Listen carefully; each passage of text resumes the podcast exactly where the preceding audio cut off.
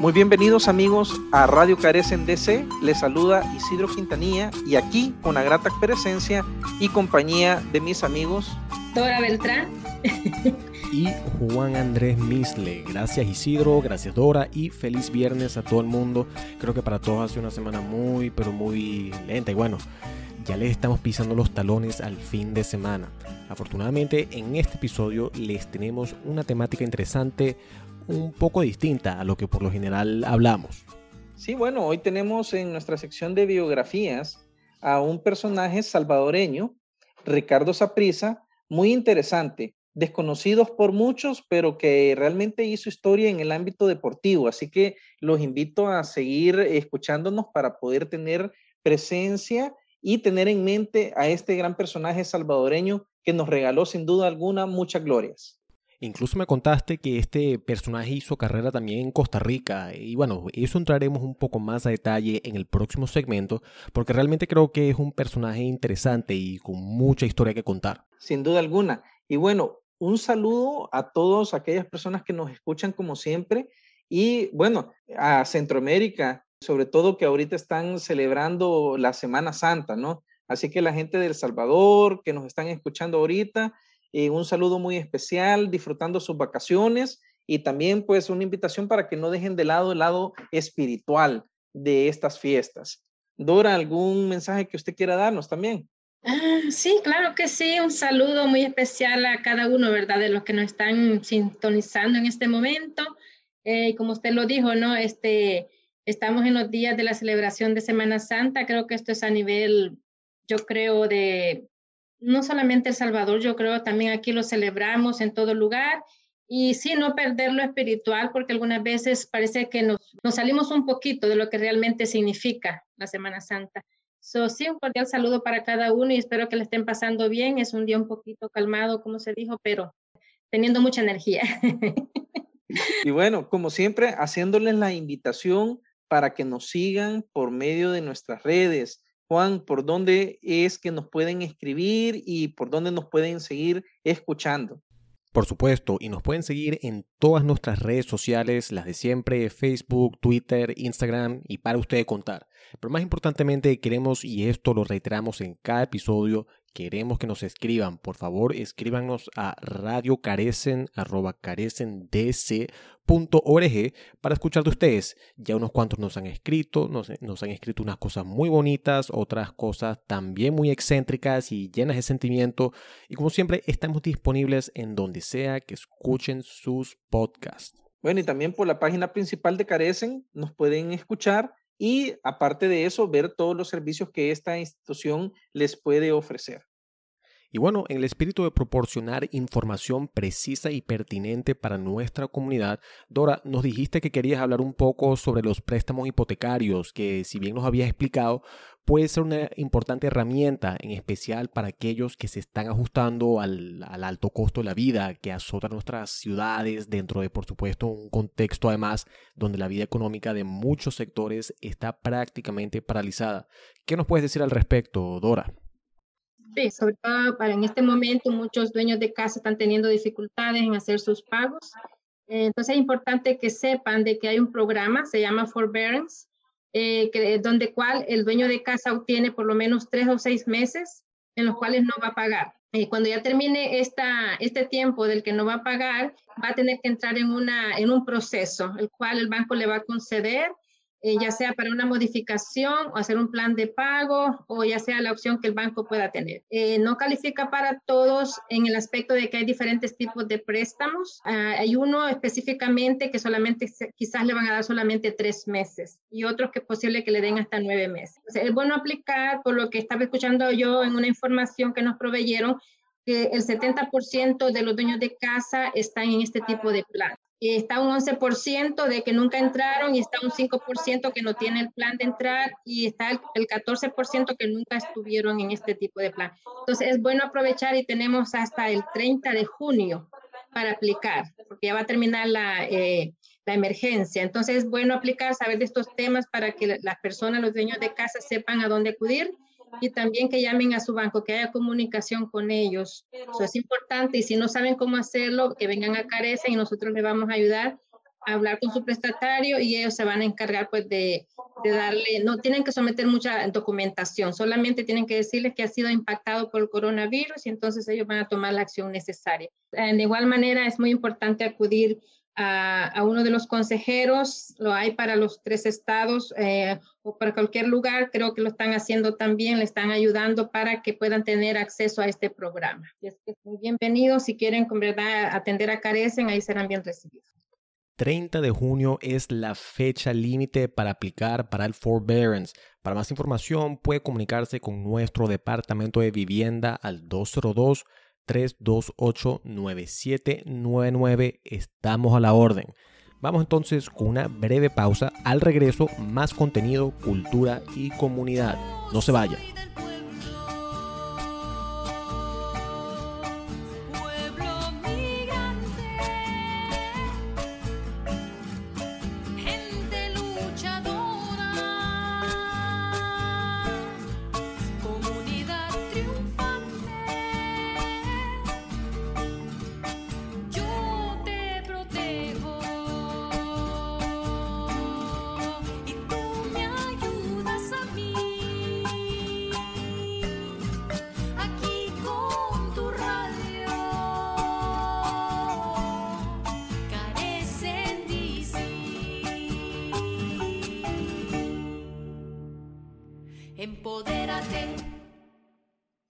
vayan. Gracias por sintonizar Radio Carecen DC. Eso fue Elena la Fulana con su tema original Pueblo Migrante.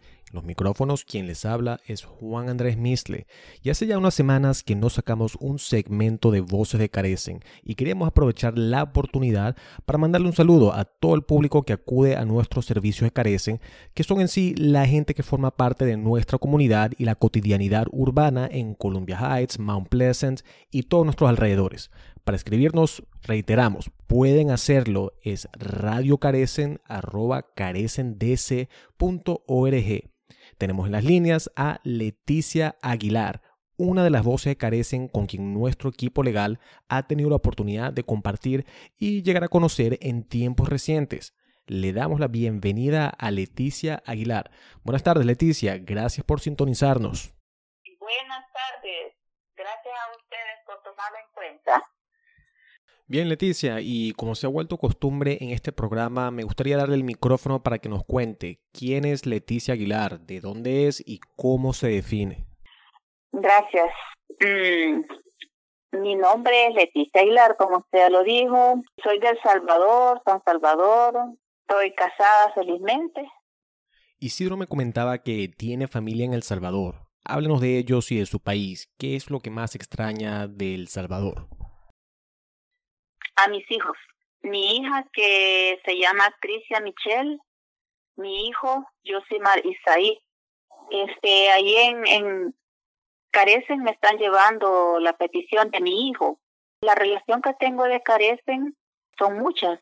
Excelente como institución, como el personal que está ahí, comenzando desde la manager general como hasta Isidro Quintanilla, que es muy, muy excelente como persona y como cuando le atiende a uno con la amabilidad y le explica bien todas las cosas que uno necesita para los procesos que lleva ahí. Y son también tiempos difíciles para nuestras ciudades como Washington y nuestros alrededores, eh, dado la pandemia del COVID-19. Y en la medida que las economías locales empiecen a reabrirse y la gente se empieza a vacunar, me interesa saber cómo ve usted que se ha gerenciado la pandemia en su comunidad. ¿Cómo lo ve? Pues aquí estuvo bien feo. Ah, pues nosotros vivimos en Maryland bastante, el condado de Maryland. Estuvo feo, feo. Ahorita están abriendo quizás como el 50, pero sí sigue todavía la pandemia. La economía, pues usted ya lo dijo, se vino para abajo. Esperamos, ¿verdad?, que primero Dios todo esto pase, porque sí ha estado un poco deprimido uno estar tanto encerrado y estar viendo que tanta gente pues que ha sufrido la pérdida de sus familiares. En Carecen hemos intentado fomentar un espacio de pertenencia para la diáspora salvadoreña, a la vez que, bueno, a la vez que más de la mitad de nuestro personal eh, son de raíces salvadoreñas. Quería preguntarle sobre el crecimiento y el empoderamiento progresivo de la diáspora, dada la creciente demanda por servicios y necesidades para nuestra comunidad. ¿Qué cree usted que organizaciones como Carecen y nuestros aliados deberían hacer para amplificar las voces de nuestra comunidad? ¿Qué, qué nos recomendaría? Pues fíjese que yo por ahorita no, no les sabría decir qué es lo que podrían hacer de mejorar. Para mí, Carecen es una excelente institución, como le dije. Mi esposo, después de Dios, por Carecen se hizo ciudadano después que tuve el TPS. Y después él me, me peticionó. En ese entonces estaba una Miss Natalie, otra había otro, otro personal, tengo entendido, y pues gracias a Dios me dieron mi green. Ahora, el, este, ¿cómo se llama? Isidro me está llevando el caso de, de mi hijo y también me está llevando otro caso porque me dieron mi green card, um, ¿cómo le digo? Para dos años y ya este año se me vence y ya mañana, si Dios permite, vamos a firmar todos esos documentos, mi esposo y yo, para que se vaya la petición para migración. Pero como le repito, pues mm, no sé que puedan, que puedan, puedan mejorar, porque yo se los recomiendo a toda la gente que me está escuchando, les digo y les aseguro que carecen es una buena institución, buen personal educado, excelente en todo aspecto y le ayuda, le ayuda mucho a uno porque no tiene uno como dar bastante dinero de una sola vez y pues hasta por cuotas le dan a uno. Excelente, Leticia, muchas gracias. Y bueno, para concluir esta conversación, no se nos podía escapar la oportunidad de pedirle que nos brinde un mensaje a nuestra comunidad y a todos los que nos escuchan. ¿Qué le gustaría expresar? Pues yo lo que les puedo expresar es que si hay otras instituciones que puedan apoyar a Carecen, que lo hagan, porque vale la pena. Y le repito a toda la gente que me está escuchando, yo les recomiendo a Carecen, porque todo, todo el personal es excelente, no se van a arrepentir. Bueno, excelente. Yo creo que eso habla muy bien de nuestro personal pasado y presente y de todo el equipo de Carecen. Leticia, ha sido un enorme placer tenerla en nuestro segmento de Voces de Carecen y estaremos en contacto en la medida que vaya evolucionando su caso. Le deseamos una feliz Semana Santa y las mejores de las suertes. Muchas gracias, muy amable, y aquí estoy para servirles. Vamos ahora con nuestro siguiente segmento. Y en nuestro segmento de biografías, Hoy les quiero hablar de un personaje salvadoreño que ha hecho historia y pocos sabemos de él. Su nombre, Ricardo Juan Antonio Saprisa Aymá. Nació en la ciudad de San Salvador, El Salvador, el 24 de junio de 1901. Es el cuarto de ocho hijos del matrimonio de José Saprisa Yura, empresario y cónsul honorario de El Salvador en Almería, y Carmen Aymá Sagrera, ambos de origen catalán y de clase acomodada, lo que permitió estudiar en Europa. A los tres años viajó con su madre a Barcelona, la ciudad natal de su familia. Allí permaneció hasta los 10 años de edad estudiando en las escuelas de Pías de Sarriá. Debido a la muerte repentina de su padre, retornó a la ciudad de San Salvador, donde tuvo sus primeros contactos con el deporte en el Campo Marte, principal sitio de recreo en la capital salvadoreña. Empezó a destacar en el béisbol y se convirtió rápidamente en uno de los mejores tenistas de Centroamérica, ganando el campeonato centroamericano con 19 años frente a Guatemala en 1920. En el fútbol integró equipos como el Club Maratón y el Olympic. En 1921 estaba por formar parte de la selección salvadoreña de fútbol, que participaría en una copia regional entre selecciones centroamericanas en Guatemala, que conmemoraba los 100 años de independencia. Pero finalmente no pudo asistir debido a que tras su graduación como ingeniero topógrafo en Escuela Politécnica Militar, retornó a Barcelona junto con su madre y sus dos hermanos. Su intención era convalidar sus estudios y especializarse en ingeniería textil, pero la Universidad de Barcelona no convalidó su título. Decidió entonces abrir una tienda de ropa, negocio particular que no le impediría seguir su pasión deportiva, jugando béisbol, tenis, hockey de hierba, fútbol, etc. El fútbol fue el deporte que le dio más popularidad. Jugó para el equipo de la Escuela de Arquitectura, que a su vez era base formativa del Real Club Deportivo Español. Su talento le valió su inscripción al club catalán en 1922 y pronto fue parte de la alineación titular como defensor lateral derecho. Por su origen salvadoreño, se convirtió en el primer jugador extranjero en debutar en la Liga Española. Saprissa tuvo entre sus compañeros a Ricardo Zamora, Cristian Bosch, Pérez Solé, entre otros y llegó a realizar una gira por Sudamérica. Para el año 1929, el español ganó el Campeonato de Cataluña y también participó en la Copa del Rey.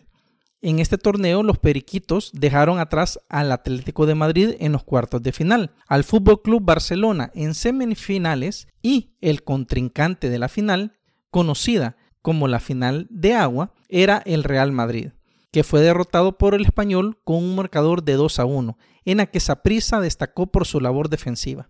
Además, participó en un total de 13 de las 18 fechas en la primera temporada de la Primera División de España. Como jugador, Saprissa era un férreo defensor, aunque fiel al juego limpio.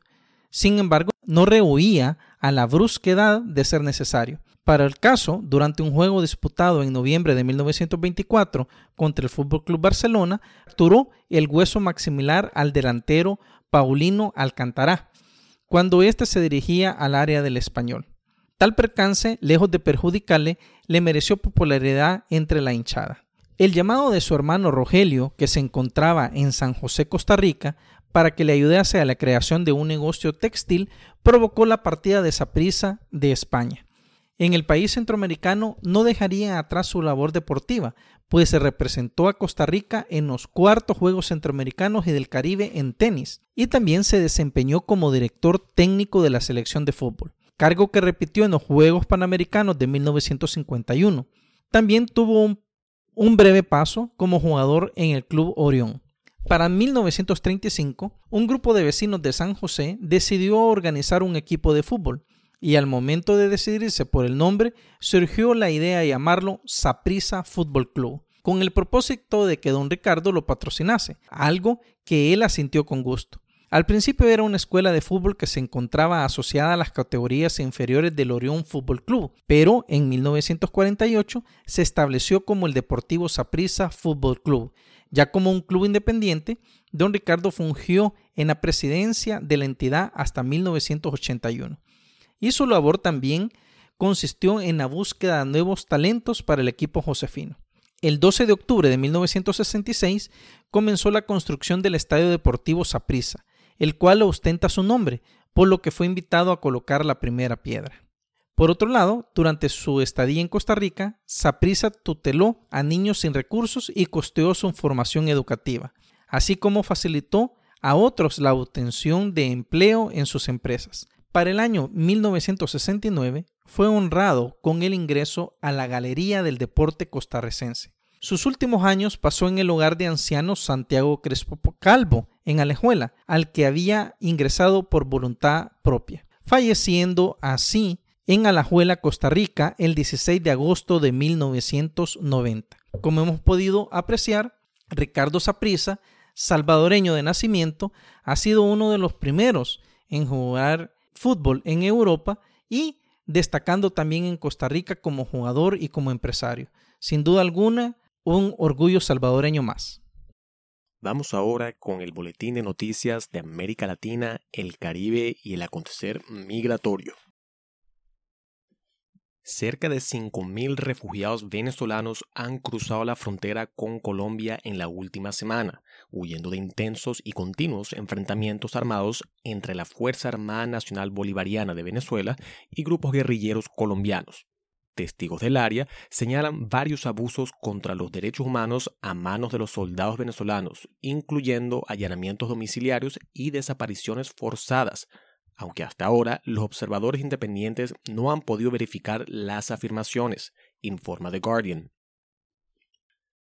La vicepresidenta de Estados Unidos, Kamala Harris, habló esta semana con el presidente guatemalteco Alejandro Yamatei sobre el tema migratorio, el inicio de un anunciado esfuerzo de divulgación para abordar las causas profundas de la migración en Centroamérica.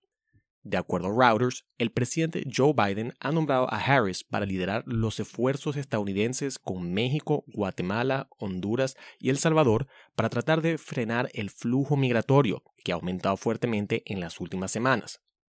Varios cientos de hondureños partieron el martes hacia la frontera con Guatemala buscando llegar a los Estados Unidos, según medios locales y un testigo de Reuters. La muerte de Victoria Esperanza Salazar Arriaza, una migrante salvadoreña asesinada mientras era detenida por policías mexicanos que se arrodillaron sobre su columna vertebral, ha puesto el foco en la crisis de violencia contra las mujeres en México, así como los abusos regulares que enfrentan los centroamericanos que atraviesan México con la esperanza de llegar a Estados Unidos. Cuatro policías de la ciudad mexicana de Tulum han sido acusados de feminicidio, de acuerdo a The Guardian, videos parecen mostrar a una oficial arrodillada en la espalda de Salazar mientras estaba siendo arrestada. Una autopsia concluyó que el cuello de Salazar estaba roto al momento de su muerte. Salazar obtuvo el estatus de refugiada en México en 2018 y estaba en el país con una visa humanitaria, según funcionarios de inmigración mexicanos. Huyó de la violencia de género en El Salvador, informa el Faro. Muchos están comparando el caso con el asesinato de George Floyd el año pasado por la policía en los Estados Unidos. El presidente brasileño Jair Bolsonaro dio a conocer una reconfiguración de su gabinete en medio de una creciente ira en el país por la abrumadora crisis del COVID-19. Entre los despedidos se encuentra el ministro de Relaciones Exteriores Ernesto Araujo, quien es culpado por legisladores de obstaculizar acuerdos de suministro de vacunas, informa el Wall Street Journal. También despidió al ministro de Defensa, el general Fernando Acevedo E. Silva, lo cual provocó la posterior dimisión de los jefes de las tres ramas de las Fuerzas Armadas, reporta The Guardian. Legisladores brasileños presentaron una nueva iniciativa para destituir al presidente Bolsonaro, a quien acusan de intentar convertir a las Fuerzas Armadas en un instrumento político, tras la destitución de los jefes de las Fuerzas Armadas esta semana, que calificaron como una acción peligrosa y desestabilizadora, reporta la Associated Press. La sacudida militar es particularmente notable. La administración Bolsonaro es la más militarizada desde el regreso del país a la democracia.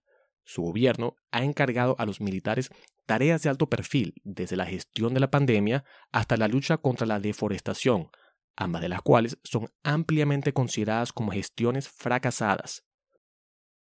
Y terminamos este programa con una frase de la científica polaca nacionalizada francesa de nombre María Salomea, conocida como Marie Curie. La mejor vida no es la más duradera, sino la más bien aquella que está repleta de buenas acciones.